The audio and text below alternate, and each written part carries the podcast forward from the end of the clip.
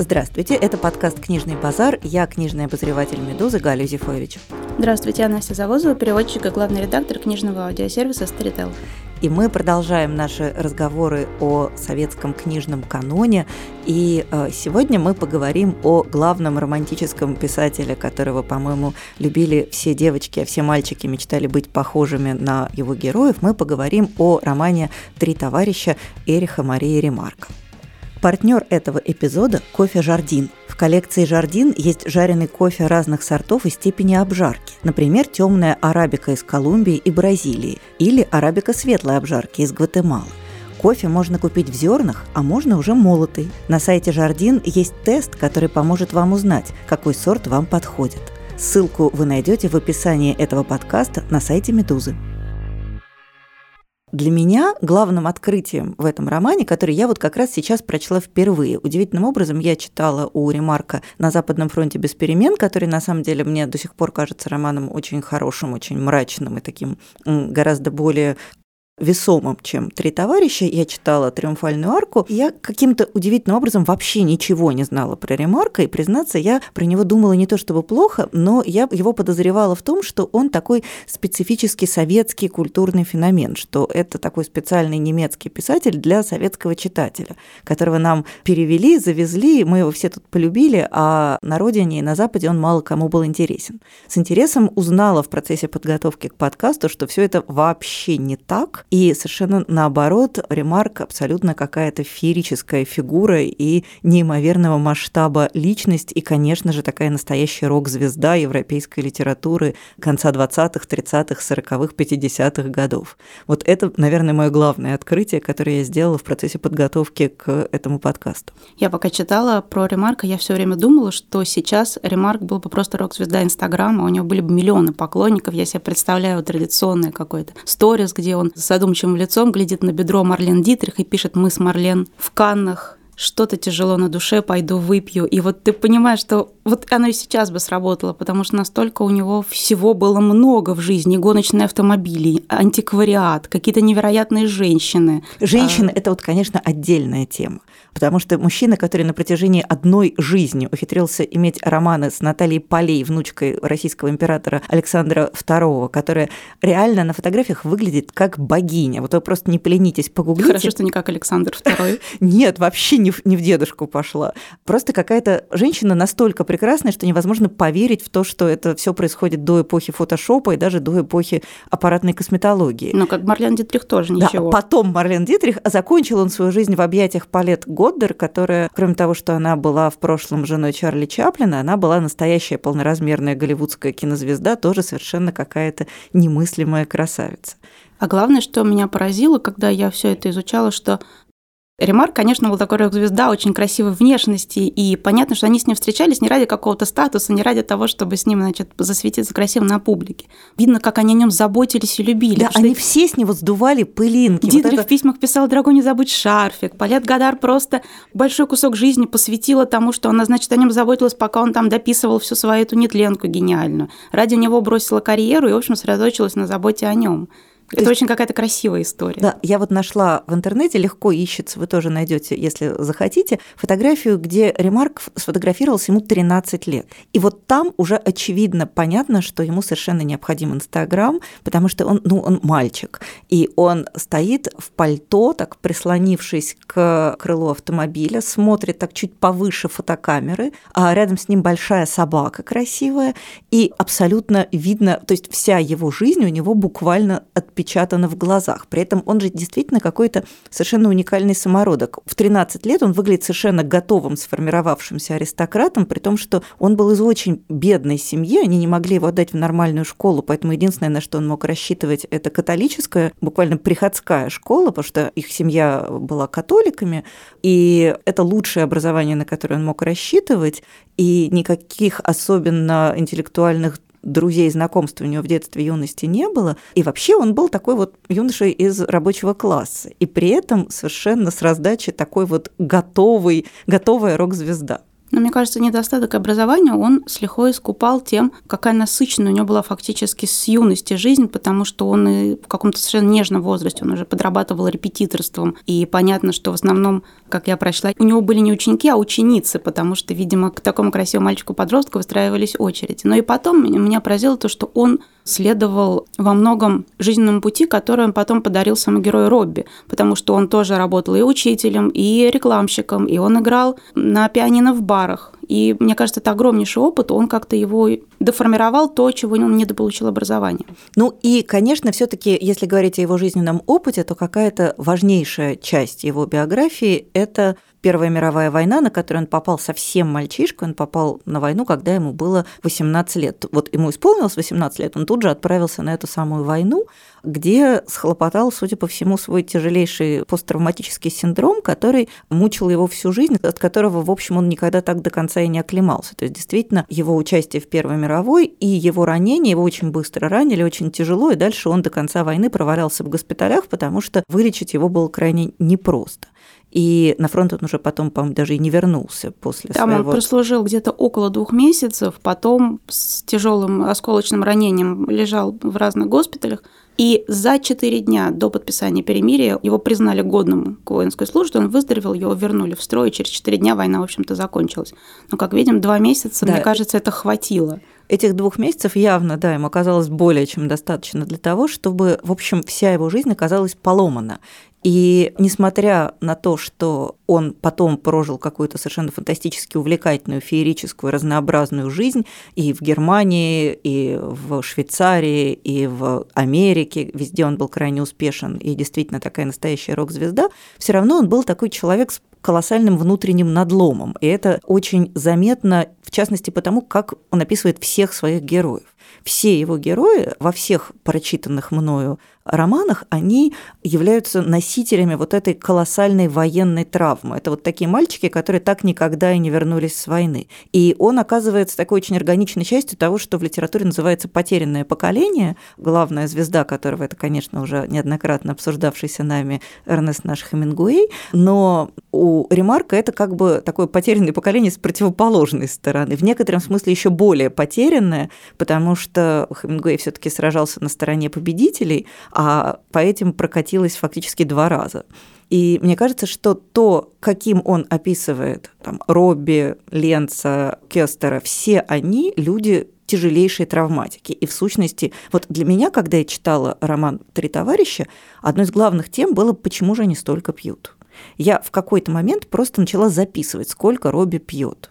То есть с утра он выпивает две рюмки вермута, потом он идет на свидание с Пат, пока он ее ждет, он нервничает, он выпивает три коньяка, потом приходит Пат, они быстро выпивают еще два рома, после чего они перемещаются в другое заведение, где выпивают еще по три рома каждый, после чего Робби уже идет и напивается по-настоящему. Да, провожает Пат, все да, пока, провожает а теперь, Пат, да. ну, а теперь, ребята, за дело. Да, и это происходит примерно каждый день. И на самом деле понятно, что это является следствием того, что, в общем, жизнь их была разбита, и на войне они действительно потеряли что-то такое важное, что не смогли потом компенсировать никаким способом. Мне кажется, у них на войне произошло такое огромное какое-то расчеловечивание вообще и их самих, и ощущение того, что единичный как бы, человек, он больше не имеет никакого смысла, не имеет отдельной жизни никакой ценности, что единственный выход им это забить вот этим бесконечным ромом и алкоголем, потому что там видно, и на самом деле это, по-моему, ремарка очень классно сделана. Вот этот видно, когда им не удается забить войну алкоголем, починкой машин, гонками. Видно, как она вспышками прорывается в текст. И они начинают вспоминать там, что человеку оторвало ноги, другому там, не знаю, вырвало с корнем подбородок, вот это все. И вот э, прям видно, как алкоголь, видимо, который они потребляют, он на них не действует как опьяняющий, он действует на них скорее как постоянно анестезирующее что-то такое. Ну, и если помните, там, когда Робби первый раз угощает Пат ромом, Пат ему говорит, а разве это вкусно? Он говорит, ром – это не про вкусно. Ром – это как друг, который тебя поддерживает в тяжелой ситуации, учитывая, что пьет он все время, вероятно, тяжелая ситуация происходит с ним постоянно. То есть это действительно какое-то очень болезненное и тяжелое описание вот пережитого на войне, которое глушится в настоящем, причем глушится какой-то такой бравадой, глушится адреналином, вот эти их гонки, когда они участвуют в гонках или просто устраивают такой стритрейсинг на улицах города без формальных гонок. И, конечно же, в первую очередь алкоголем. Но ведь и Ремарк же сам всю жизнь бухал по-черному. Вот вы сказали, что все его женщины, они о нем заботились. Ну, конечно, они о нем заботились, потому что он пил. Он был такой тонкой, сложной душевной организацией, человек, который еще всю дорогу очень сильно пьет. Человек тонкой организации с очень уплотненной печенью он был. Ну, кстати, печень-то его в конце концов и погубила. Ну, практически. Он, по-моему, лежал с циррозом, а умер, да, от, умер от, от, от, от аневризмы что-то такое. Да, ну, в общем, аневризма его избавила от дальнейших страданий, очевидно. То есть мужчина всю жизнь как-то так хорошо глушил эти воспоминания. Интересно, что это его проза, которая нами сегодня читается как, ну, скажем так, мы не читаем ее как прозу политическую. В Германии после прихода к власти Гитлера Ремарк стал писателем крайне антипатриотическим. Он просто только то и делал, что оскорблял чувства немецких верующих в Великую Германию.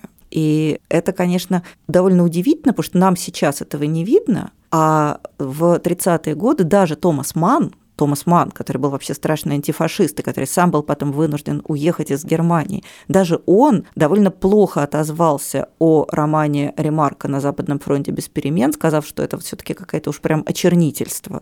Уж нельзя так плохо писать про наших немецких мальчиков, они все таки герои, а не вот это вот все. Но мне кажется, тут, простите, вот при всем уважении к Томасу Ману, мне кажется, имела место банальная зависть. Потому что, мне кажется, надо обязательно рассказать историю публикации романа на Западном фронте. Во-первых, я хотела начать с того, что мое уважение к Ремарку началось не в точке, когда он все-таки опубликовал этот роман и стал действительно какой-то писательской звездой за одну ночь, а в том, что за несколько лет до этого он опубликовал несколько очень плохих романов. Прям плохих.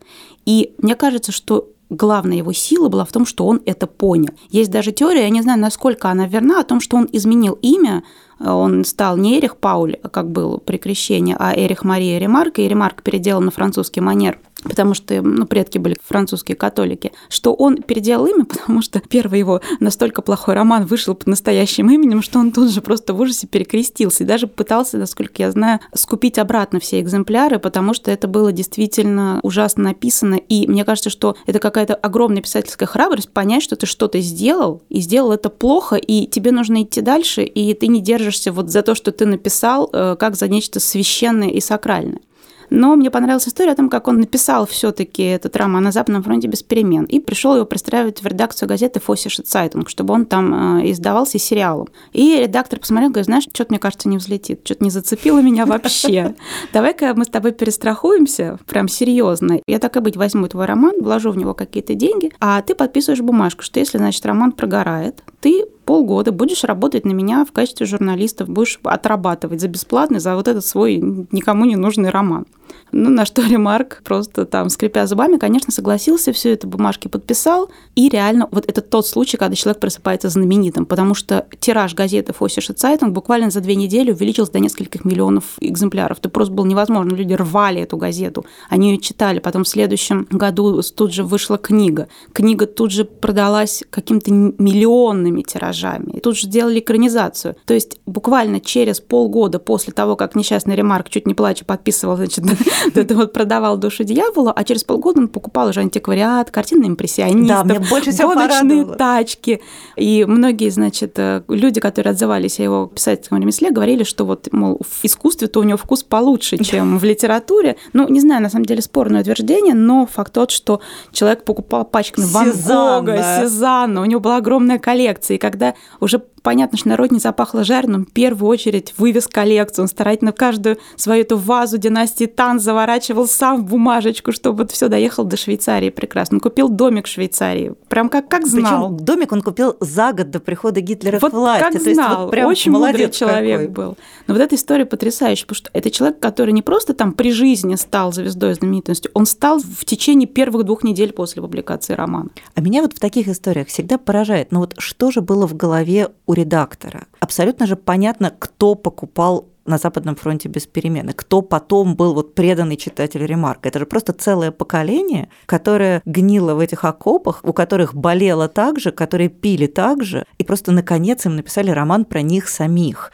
И просто совершенно, конечно, удивительно, какие бывают недальновидные издатели, а мне кажется, это которые не могут этого понять. Мне кажется, эта история как раз очень стандартная для издательского дела, потому что сколько мы знаем таких же примеров, когда какой-нибудь условный Стивен Кинг трясущимися руками предлагал рукописи, и его не брали, или когда 18 издателей отказали Джон Роулинг, когда 53 отказа получила эта тетка, которая написала «Прислугу» Кэтрин Стокет. Ну, в общем, таких историй очень много. Мне кажется, что, может быть, это, конечно, есть и какой-то элемент редакторской недальновидности, потому что явно редактор Ремарка был, ну, как бы совсем проф непригоден. Но мне кажется, еще во многом это история о том, что мы никогда не знаем, что выстрелит и как выстрелит, и что сработает. И вот что-то, видимо, здесь сработало. Но мне кажется, Ремарк, он еще был такой человек, вот как с домиком. Человек угадал.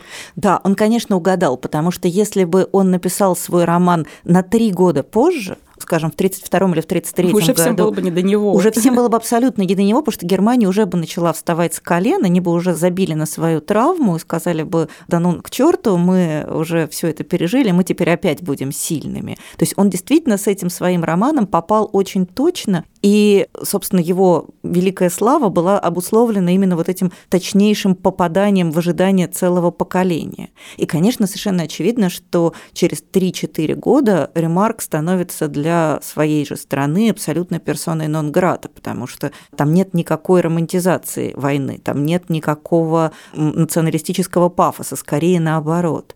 И точно так же в трех товарищах та же самая история. То есть все герои, очевидно, воспринимают войну как свою великую беду. Опять же, там вот такой эпизод, который очень производит сильное впечатление, когда ты понимаешь, в какой исторический период локализовано происходящее в романе. Там в квартиру, где живет Робби, какая-то из женщин приходит с младенцем, и все женщины вокруг этого младенца скачут. И Робби говорит, ой, какой хорошенький, знать бы, к какой войне он поспеет. То есть очевидно, что для него вот эта война – это такая глобальная катастрофа, которую он пережил и которую он опасается в будущем. Понятно, что это все было совершенно несовместимо с нацистскими взглядами, которые, понятное дело, войну, они уже к новой войне готовятся. Нельзя же ту войну показывать так, чтобы новому поколению не захотелось повоевать. Меня совершенно поразила история о том, что из-за Ремарка пострадала сестра Ремарка. Ой, это вообще душераздирающая жуткая, история. Жуткая история, потому что Ремарк уехал в Швейцарию, он помог выехать из Германии своей первой жене Юте, тоже совершенно шпионская история, им пришлось второй раз на ней эффективно жениться, он выправил ей панамский почему-то паспорт, она бежала вот буквально вот в последний поезд впрыгнула и переехала в Швейцарию, где они еще какое-то время очень мирно жили. Но и непонятно почему, может быть, я недостаточно узнала, не вывез он никаких родственников. Ну, на самом деле, его сестра, она была вполне счастлива замужем, она жила с семьей, и она не то чтобы очень рвалась, то есть не то чтобы вся семья была готова с ним бежать. Ну, ведь понятно же, что в тот момент для того, чтобы вообще в полной мере осознать, что происходит, нужно было время. А если у тебя тут налаженный дом, хозяйство и быт, то как-то вот так прям сняться и рвануть в неизвестность, ну, тоже требуется некоторое усилие. Ну, в общем, да. И когда его сестра Эльфрида, то ли она как-то неловко выразилась про существующий строй, то ли это был просто такой откровенный, сфабрикованный донос, в котором не было, в принципе, ни капли никакой правды. Ее схватили и, собственно, казнили. И во время суда судья сказал что-то такое, что вот мы не смогли до вашего брата добраться, но, значит, вы, собственно, за него ответите. Ей отрубили голову, по-моему. Это да, совершенно какая-то жуткая история. А еще самое ужасное, что их второй сестре прислали счет за содержание в тюрьме а и, я читала, за самому, самому Ремарку прислали. Нет, прислали сестре, потому Ремарк не знал о том, что его сестра погибла, он об этом узнал уже после войны, то есть он вообще был совершенно не в курсе этой ситуации, потому что связь с родными была оборвана, поскольку он был политэмигрант, сидел в своей Швейцарии, оттуда высунуться боялся. Ну, в общем, да, счет за казнь. Да, какая-то совершенно действительно потрясающая жуткая история. И, конечно, Ремарк явно очень тяжело переживал эту историю. Он один из своих послевоенных романов посвятил своей сестре погибшей. И, очевидно, это тоже несколько усугубило его и без того непростую духовную биографию. Нужно сказать, что вот у его жены Юты, с которой они, в принципе, жили довольно счастливо сначала 4 года, а потом развелись просто потому, что, ну, видимо, у них разошлись какие-то мировоззрения. А Юта в свое время болела туберкулезом, и Видимо, от нее многие черты достались героине романа «Три товарища» Патриции Хольман. И нужно, конечно, сказать, что человек, болеющий туберкулезом, особенно в последних стадиях, это невероятно красиво. Это ужасно звучит, но это болезнь, которая придает невероятную красоту. Отсюда идет выражение «это чехотошная барышня» из романов XIX века. На самом деле это не какая-то бледная моль. Это человек с очень блестящей, гладкой кожей, с невероятно блестящими, красивыми глазами и с таким очень здоровым, очень ярким, румяным танцем. И это постоянно подчеркиваю, потому что Робби кажется же, что Патриция, ну она же так прекрасно выглядит. У нее блестят глаза, у нее румянец, она такая прекрасная. А на самом деле нет. Ну, то есть, может, она и прекрасная, но нет, это такое последнее, да, последнее цветение. Вообще, конечно, мне кажется, что Патриция выгодно отличается от, скажем, Марии, которую э, мы обсуждали. Да, я, я забыла, как уже как ее зовут, вот эту вот картонную фигуру. Картонную фигуру. Я помню прекрасно Пилар, потому что Пилар – это персонаж, это герой, это характер, а Мария – это вот… Э, ну, в общем, это мы вспомнили героев романа Эрнеста Хемингуэя «По ком звонит колокол», и, конечно, Пат гораздо более яркая личность. Пат гораздо больше похожа на живого человека, и, соответственно, поэтому, по крайней мере, у меня любовь Робби и Пат вызывает гораздо большую эмпатию и сочувствие, потому что в нее можно поверить. То есть ты можешь поверить и в целом в такого Робби, поломанного, несчастного, не понимающего, куда ему жить, в общем, фактически лишенного будущего. И вот в такую Пат, которая на самом деле даже несмотря на то, что в первой части романа, в начале она в ремиссии, вроде бы как у нее все неплохо, но очевидно в ней есть вот это горячешное желание быстро жить, потому что она понимает, что, скорее всего, ей не так много осталось. И, конечно, вот их отношения, вот такая любовь над пропастью, любовь, которая, понятно, что не может иметь положительного исхода, то есть очевидно, что они не поженились и не жили долго и счастливо. А даже если мы на секунду допустим, что они поженились и жили долго и счастливо, то мы знаем, когда это долго и счастливо закончится. А закончится оно в 1939 году. То есть в любом случае это вот такая квинтэссенция обреченности. А обреченность, она, мне кажется, всегда лучше любого другого писательского приема включает вот этот механизм читательского сопереживания. То есть их всех ужасно жалко, потому что ты понимаешь, что у них впереди. Они еще не знают, а ты уже знаешь. И там ведь говорится в какой-то момент, почему так много было больных туберкулезом в то время. И мы понимаем, что ПАД это на самом деле тоже пострадала она на войне, просто той она, она, войны, она да. пострадала в тылу, потому что туберкулез развивался в основном от голода, от недоедания, от плохих условий. И мы понимаем, что ПАД жила в тылу, в общем-то, примерно так же, как Робби с товарищами в окопах. Но меня при всем при этом очень поразило, насколько на самом деле это счастливый роман. Мне кажется, что, не знаю, вот во многих романах, особенно когда читаешь в детстве, есть какой-то период в чтении, когда ты уже к герою привык, но с ним еще вроде бы ничего не происходит. И много таких каких-то классных моментов, в которых ты просто с героями живешь. И, в принципе, мне кажется, что три четверти романа «Три товарища» — это просто классная история о том, как четверо приятных, очень интересных, явно непростых людей проводят время в гонках, в покупке и перепочинке старых машин. Это прекрасная история с продажей Кадиллака, очень смешная, комичная. И... А как они прекрасно идут на эту ярмарку, где они выигрывают все, Всё. все призы, потому что они пока были на фронте, они научились бросать фуражку так, чтобы она зацепилась за колышек. И они приходят, а там игровые, ну, как мы бы сказали, игровые автоматы, в которых можно бросать колечки, и они просто выигрывают абсолютно все призы, и последний вот этот самый, он быстро перед ними пытается закрыться, чтобы, не дай бог, они у него все призы не выиграли. Конечно, это ужасно мило и трогательно и как все товарищи, им всем нравится Пат, но раз э, Робби оказался самым смелым и первый ей позвонил, то как они все относятся к ней вот как-то очень по-рыцарски, мне это очень понравилось. Но ведь при этом вот эта светлая сторона, она все время такая немножко подсвечивает тот вообще мрак и ужас, которые вокруг творятся, потому что, там, скажем, все соседи Робби по квартире, это просто какой-то один сплошной ужас и кошмар. И несчастный юноша, который мечтает накопить на учебу в университете, и уже понятно, что он никогда в этот университет не поступит, и что его мучение, он просто он реально голодает, что это совершенно ни к чему не приведет. Или вот несчастная супружеская чита соседей Робби, которые бесконечно друг с другом ссорятся, при том, что они, видимо, даже любят друг друга, но они просто так измотаны нищетой, что они не могут вместе жить. И несчастная проститутка, которая копит всю жизнь деньги, чтобы выйти замуж, и выходит замуж, а потом оказывается, что муж ее подлец, и он проматывает. Все. Или другая проститутка Роза. Там есть же прекрасная сцена, как Розе приходит ее условный муж Артур, которого, значит, совершенно такая явная такая сволочь, мразь, который просто говорит, что, что значит, ребенка не сдала в детдом, и давай сюда скорее деньги, она ему отдает там эти жалкие пять марок, и как Робби говорит, она счастлива, что есть кто будет ее бить и кто будет из нее тянуть деньги. Совершенно жуткая история. И, кстати, у нее совершенно прекрасный русский персонаж. У да. Марка никакой не карикатурный. Да, абсолютно. И очень такой эпизодический, но очень достойный граф Орлов. Да, который вздрагивает от звука автомобильного мотора, потому что под этот звук расстреляли в... семью его, да, да, его семью в охваченной революции России. Да, то есть он совершенно вот не выглядит картонным. Но я думаю, что просто потому, что весь этот мрачняк вокруг Ремарка был. Он видел этих несчастных русских эмигрантов, он с ними жил. То есть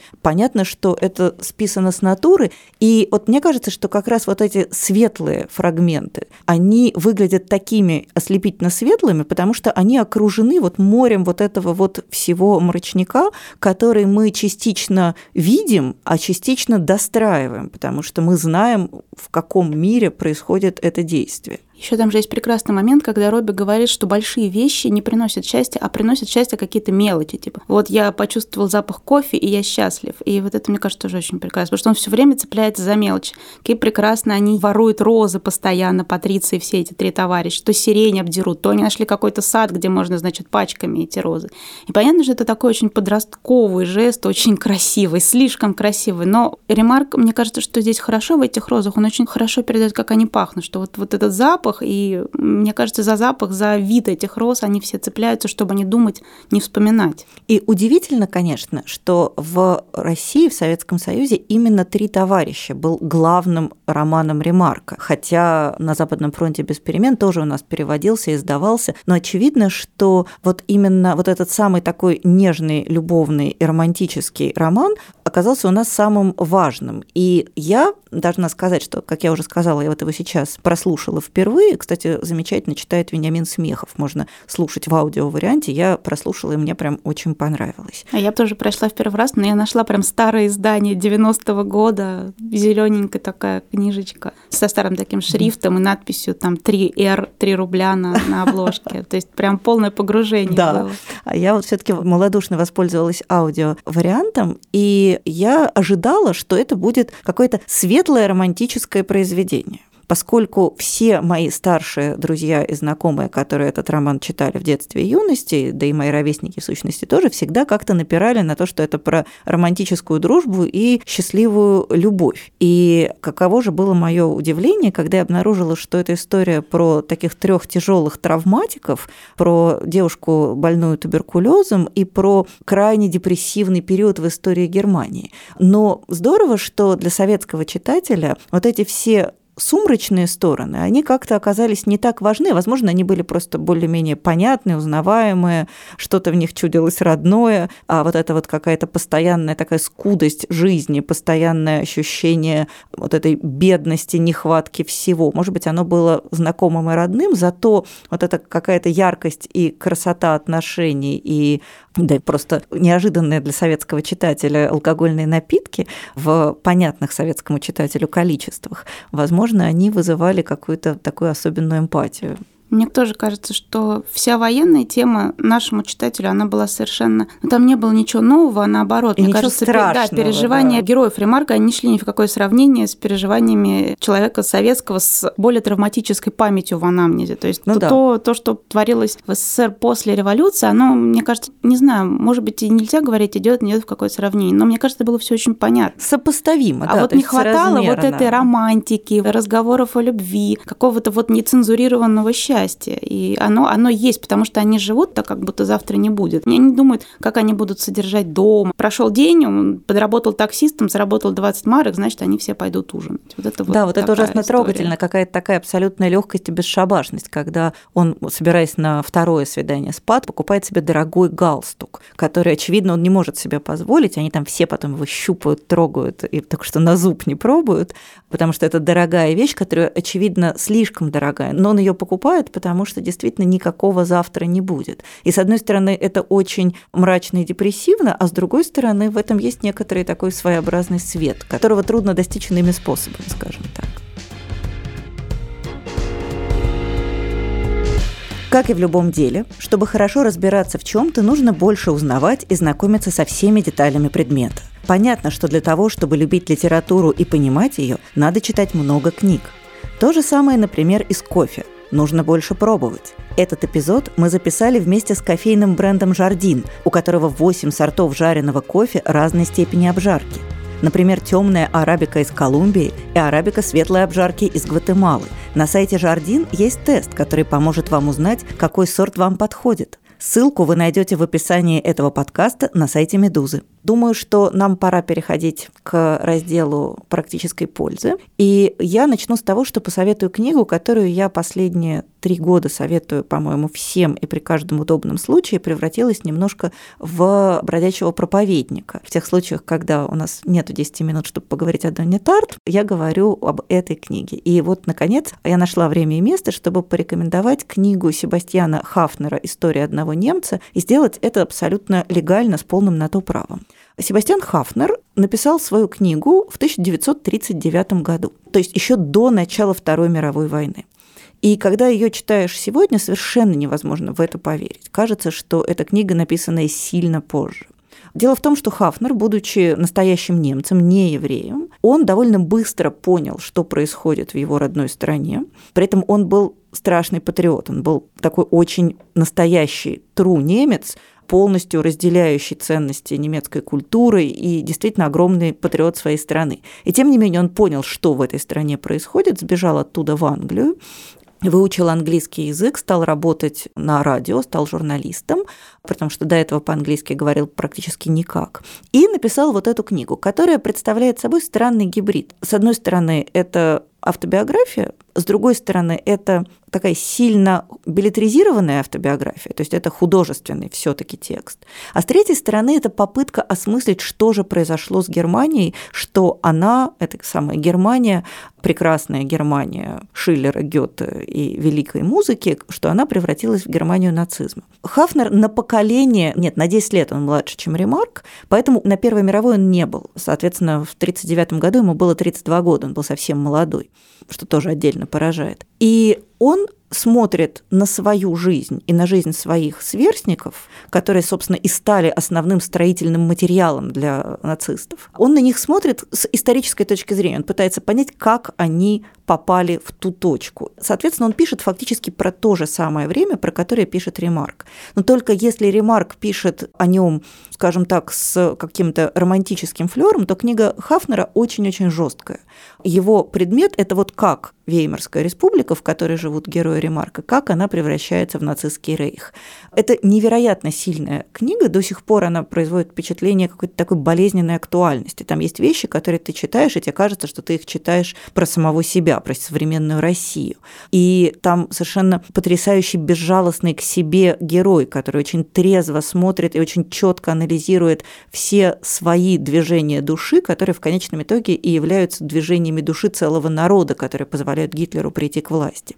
То есть, на мой взгляд, невероятного масштаба книга. Еще хочется отдельно добавить, что это такая выдающаяся переводческая работа Никиты Елисеева, который ее очень здорово перевел, откомментировал и снабдил потрясающим предисловием. Так что, если у вас есть ощущение, что вы хотите чуть больше понять эпоху, о которой пишет Ремарк, то, пожалуйста, обязательно прочитайте эту книгу и просто прочитайте, потому что она великая. Себастьян Хафнер «История одного немца». Я хочу начать с, конечно же, довольно очевидной рекомендации, но мне кажется, без нее не обойтись. Я хочу порекомендовать такой полуавтобиографический роман в рассказах, который называется «Прощай, Берлин». Его автор Кристофер Ишервуд, и, наверное, эта книга, в принципе, всем известна, хотя бы потому, что по одной из таких новеллок, из которых и состоит этот роман, сделан всемирно известный мюзикл «Кабаре», фильм. Ну, вот, мне кажется, все примерно себе представляют, как выглядит Лайза Минелли в этой роли. Ну, так сразу надо сказать, что там все таки очень большой зазор между литературой Да, но я, я просто к тому, что все слышали, по крайней мере, о «Кабаре». В этой книге Кристофер Ишервуд, который, значит, приезжает в Берлин и дает там уроки английского, он фиксирует вот этот вот самый небольшой отрезок времени перед тем, как в Германии все становится плохо. И его история – это рассказы о разных людях, про которых мы уже с позиции нашего времени понимаем, что они окажутся лишними в этой самой Германии. Как такового сквозного сюжета в этой книге нет. Скорее, это такие вот путевые заметки Кристофера Ишервуда, его условного почти автобиографического прототипа, который иногда с сарказмом, иногда очень нежно, иногда очень как-то так зло рассказывает о людях, с которыми он встречается в Берлине, о своих учениках, о, о довольно беспринципной певичке кабаре Салли Боулс, о, не знаю, каких-то своих соседях по пансиону, где он живет. Все это просто очень хорошо написано, но главное, что это такой вот какой-то совершенно очень живой, калейдоскопный, мозаичный Берлин до падения мира, до того, как все рухнет и перевернется. И эта книга одновременно очень смешная, потому что Ишер вот с такой легкой английской, таким очень понятным нам юмором все это рассказывает, а с другой, конечно же, она очень черная и страшная, потому что про каждого героя мы понимаем, что ну, Часики тикают. Да, часики тикают, либо это уже рассказ про живого покойника, либо, ну, и этого Берлина уже не будет существовать, и человеку придется покинуть этот Берлин. В лучшем случае. В лучшем случае, да. В общем, это очень нужная, очень хорошо написанная, и, мне кажется, какая-то очень важная книжка, которую я всем очень рекомендую прочитать. И она действительно очень хорошо рифмуется с ремарком, потому что есть ощущение, что это вот буквально те же улицы, те же герои, те же люди, просто увиденные чуть с другого ракурса, такими английскими Да, глазами. и тот же, тот же висельный юмор да, совершенно. абсолютно. Да, и вот то же самое ощущение грядущей катастрофы, от которой все равно Но при убежать. этом ощущение какого-то бесконечного да. праздника, выпивка, какие-то описания кабаков, попоек, пьянок бесконечных. И я слышала очень много отзывов про эту книгу, что это очень грязная, мрачная книга. Мне она показалась, наоборот, довольно такой вот бурлящей. Там много вот этой вот э, жизни, в которой нет завтра, и она одновременно прекрасна, потому что человек живет каждый день как в последний раз. И одновременно, конечно же, она очень страшная, потому что все, это последняя твоя Потому жизнь. Что раз действительно Да, последний. первый день твоей, остатка твоей жизни. Кристофер Ишер, вот «Прощай, Берлин». Я хочу порекомендовать еще одну книгу, тоже, кстати, вышедшую, как и книга Хафнера в замечательном издательстве Ивана Лимбаха. Это книга Александра Гранаха, которая называется «Вот идет человек». Александр Гранах – человек какой-то совершенно феерической судьбы. Он еврей, выходец из еврейского местечка, причем такого вот прям совсем такого мрачного, беспросветного еврейского местечка, выходец из такой образцовой еврейской семьи, в которой папа только делает, что читает Тору, а то ли 11, то ли 12 чумазых немытых детей думают, как бы им не умереть с голоду, и их измученная мать, которая тоже думает, как бы хоть как-то прокормить эту араву. Вот он в какой-то момент он уезжает из дома, фактически бежит из дома в 12 лет, влюбившись в красивую девочку, которая уезжает в город. Он бежит за ней, и дальше начинается какая-то совершенно его невероятная эскапада, и он становится актером, потому что в какой-то момент он попадает в театр, и он понимает, что вот это волшебный, прекрасный мир, из которого он не готов никогда уйти. А он человек какого-то немыслимого жизнелюбия, невероятной энергии. Поэтому он, уж если он что решил, то он то решил. И он отправляется в Берлин, потому что именно там происходит все самое главное в театральной жизни. Он мучительно борется со своим еврейским акцентом и добивается того, что у него становится безупречный немецкий. Он выпрямляет свои кривые от рахита ноги. Он первый человек, который ложится на какую-то дико рискованную операцию для того, чтобы ему выпрямили ноги. Он проходит по конкурсу в театр Макса Рейнхарта, великого немецкого реформатора театра. Потом начинается Первая мировая война, он попадает на фронт, он попадает в плен, он бежит из этого плена, не потому что его там как-то очень сильно обижают, ему просто очень скучно, ему очень в плену уныло. Он бежит через заснеженные Альпы, мальчик из еврейского местечка, актер, каким-то чудесным способом он подкупает. Ну, то есть и дальше вот это такая невероятная жизнь, полная приключений, и вновь он возвращается в Берлин для того, чтобы заниматься театром, продолжает свою театральную карьеру в 20-е годы в Берлине. И для него Берлин – это такое сердце мира, это такой единственный город, где имеет смысл жить.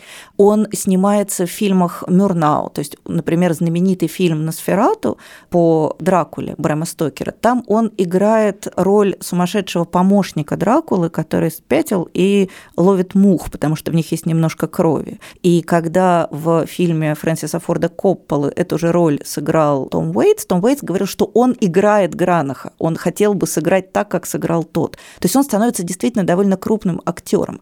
Но самое для меня ценное в этом романе это не только невероятно увлекательная жизнь, какая-то совершенно безумно непредставимая, но еще и то, что он живет вот в той самой Германии между войнами, и для него это очень счастливая жизнь. Это вот та же самая атмосфера, то же самое безумие, безденежье, надвигающаяся опасность, но при этом он там абсолютно явно остро счастлив. И это для меня роднит эту книгу с ремарком, где вот есть вот это острое переживание счастья. И в целом это потрясающая автобиография, которая интереснее, чем многие романы, потому что вообще невозможно себе представить, что у человека столько всего в жизни было, и, к сожалению, он оборвал свою биографию, не дописал ее до конца, хотя у него дальше было еще тоже ого-го, но даже того, что он успел описать, это более чем достаточно для того, чтобы как-то составить впечатление вот об этой артистической немецкой богемной жизни в период перед Первой мировой и между войнами. Так что очень рекомендую Александр Гранах «Вот идет человек». Я хочу порекомендовать повесть норвежского писателя Кнута Гамсона, которую, конечно, как мне кажется, хорошо бы прочесть до 20 лет. И в этом на самом деле нет ничего плохого, просто мне кажется, что именно до 20 лет она окажет просто наиболее сильное воздействие на читателя. Но опять же, очень хорошо, когда есть такие романы большие, которые можно, не знаю, в 10, в 11, в 13 лет прочесть безо всякой литературной подготовки и получить от них несказанно больше эмоций, чем, скажем, если ты до этой книги доберешься, не знаю, в 40, в 50, в 35. И это совершенно небольшая повесть, там страниц 100, наверное, она называется «Виктория». Я сразу вспомнила о ней в связи с романом «Три товарища», потому что она тоже про такую очень безумно красивую, очень поэтическую и совершенно невозможную любовь. История совершенно простая. Это история о любви мальчика, юноши, сына мельника, которого зовут Йоханнес, и девочки, которая выше его по положению. Она дочь, живущая в той же местности богачей. И в детстве, когда Виктории и ее брату не хватало каких-то товарищей для игр, они, значит, приглашали местных каких-то детей, и, соответственно, среди них был Юханес, так они встретились, и Юханес, конечно же, сразу до беспамятства влюбился в Викторию. И вся повесть – это, собственно, роман о том, как они любят друг друга и как невозможна их любовь, потому что там сначала какие-то, конечно, недопонимания, потом а, Юханес уезжает учиться, возвращается, а Виктория выходит замуж, потом у Юханеса появляется какая-то девушка, но все равно всякий раз, когда они встречаются, это какой-то безумное напряжение, это искры, это какие-то невероятно поэтические фразы, потому что Йоханнес в какой-то момент понимает, что он поэт и уезжает учиться на поэта, и он добивается известности как поэт, и между прочим, э, в этой повести содержится одно из самых известных, наверное, стихотворений в прозе, которое называется «Что такое любовь?». И его очень хорошо передала в русском переводе Юлиана Яхнина. Ну и понятно, что любовь, которая настолько невозможна и настолько заточена под красивое и под такую красоту, которая должна обязательно бить в самое сердце до крови, потому что заключительная, например, фраза этого стихотворения, что на, на всем пути любви цветы и кровь, цветы и кровь. Ну понятно, что ну, в 13 лет это же потрясающе, потрясающе совершенно образ про цветы и кровь. И понятно, что такая любовь не может хорошо закончиться. Это понятно буквально с первых строк, что это, конечно же, эта история не про хэппи-энды, не про счастливое замужество, не про жили они долго и счастливо. Это именно история про любовь на взрыв. Поэтому очень советую потратить, не знаю, мне кажется, часа два, прочитать эту прекрасную повесть. И, не знаю, если вам еще не исполнилось там 25 лет, то это, мне кажется, будет очень прекрасное переживание. А если уже исполнилось, то, мне кажется, это просто хороший повод вспомнить свои 15. Ну, вот я, прочитав эту повесть и еще несколько только стала, вот, например, филологом-скандинавистом. Так что вообще... Так что будьте осторожны. Нет, это срабатывает иногда очень убойно, я могу сказать. Я хочу порекомендовать роман, который, мне кажется, нельзя в этом контексте не упомянуть. Это роман Ричарда Олдингтона, который называется «Смерть героя».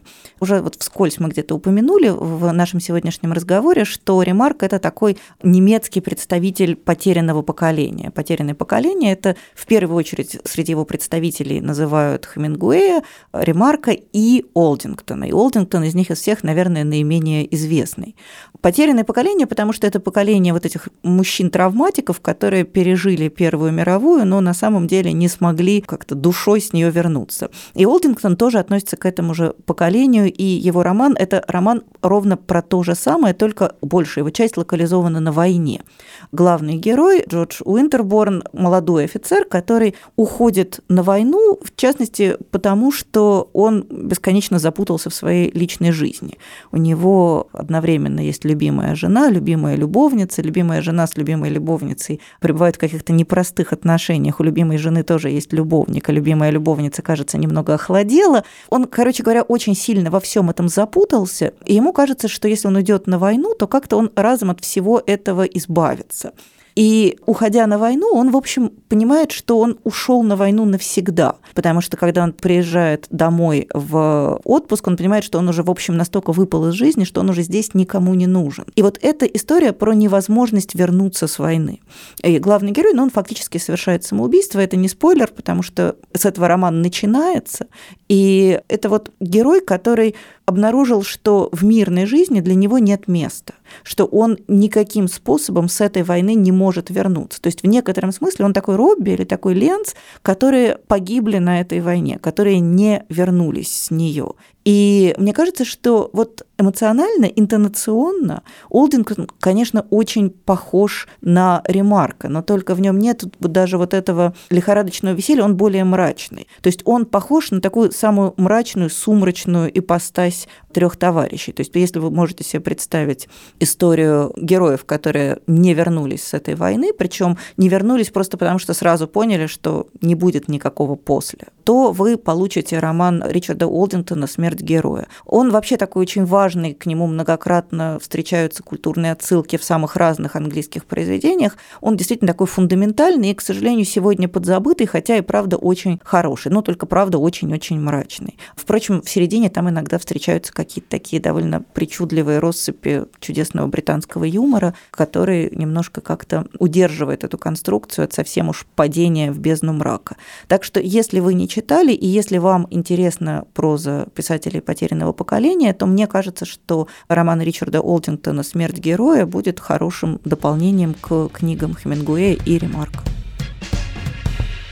Я хочу посоветовать роман, который предшествует ремарку хронологически, но он в какой-то мере рифмуется со всей этой историей про Первую мировую, потерянное поколение, потому что через год после публикации романа его автор погиб на Первой мировой как раз. И после него остался вот только один этот очень важный и очень сильно повлиявший на мировую литературу роман. Речь идет о романе, который называется в русском переводе «Большой Мольн», и его автор Ален Фурнье.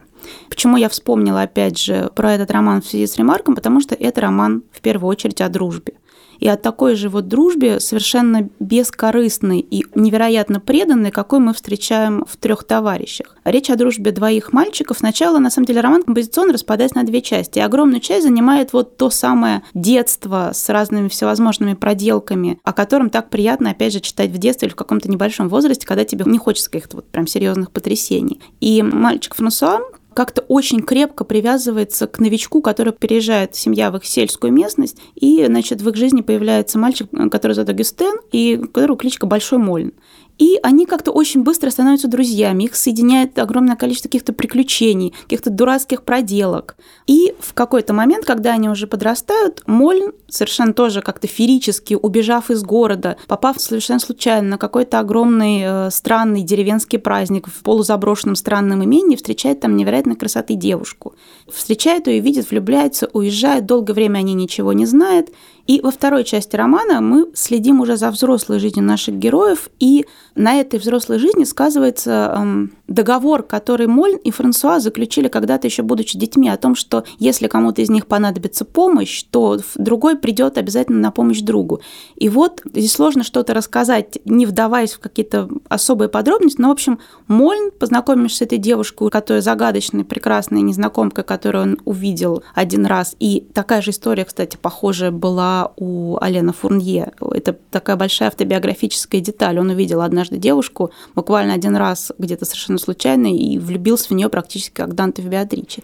И вот Мольн, тоже оказавшись связанным с этой прекрасной, странной девушкой, в какой-то момент его жизнь складывается так, что ему приходится позвать на помощь своего друга Франсуа. И, собственно, весь роман посвящен тому, как Франсуа фактически откладывает свою жизнь, чтобы помочь другу в его странной, очень непонятной и очень странным образом развернувшейся, я пытаюсь как-то подобрать слова, чтобы не выдать всю интригу, вот в этой вот любовной истории. Точно так же, как, например, друзья Робби откладывают какие-то свои дела и буквально закладывают последнее, чтобы помочь Робби в его любви к Патриции, чтобы помочь Патриции. И это, конечно, очень какая-то созвучная история. И на самом деле я не могу сказать, что мне очень понравился этот роман, но он довольно важный для литературы. Его очень любит Дэвид Митчелл, например, его высоко ценил Джон Фаулс. И поэтому мне кажется, что есть риск, что он как-то вот потеряется где-то в складках истории, а мне хотелось бы, чтобы все таки про него не забывали, потому что он, понятно, что на любитель, но все таки роман большой и очень сложный. Поэтому, если вдруг вам захочется чего-то еще такого же про дружбу, то советую Ален Фурнье «Большой Мольн». Этот эпизод мы записали вместе с кофейным брендом «Jardin». В коллекции жареного кофе «Jardin» есть арабика средней и светлой обжарки из Эфиопии и Гватемалы для тех, кто любит мягкий вкус. А тем, кто пьет насыщенный кофе, подойдет темная обжарка. Например, бленд арабики и робусты из Южной Америки. Пройдите тест на сайте «Jardin», чтобы узнать, какой сорт вам подходит. Ссылку вы найдете в описании этого эпизода на сайте «Медузы». Ну что ж, на этом мы на сегодня заканчиваем, и в следующий раз мы вернемся с разговором о главном детском писателе всего, по-моему, человечества, а уж во всяком случае русскоговорящей его части. Мы поговорим про Александра нашего Дюма и обсудим его великий эпохальный роман «Граф Монте-Кристо». Так что оставайтесь с нами, через неделю поговорим о важном. Я Галя Юзефович, до свидания. Я Настя Завозова, пока. Пока.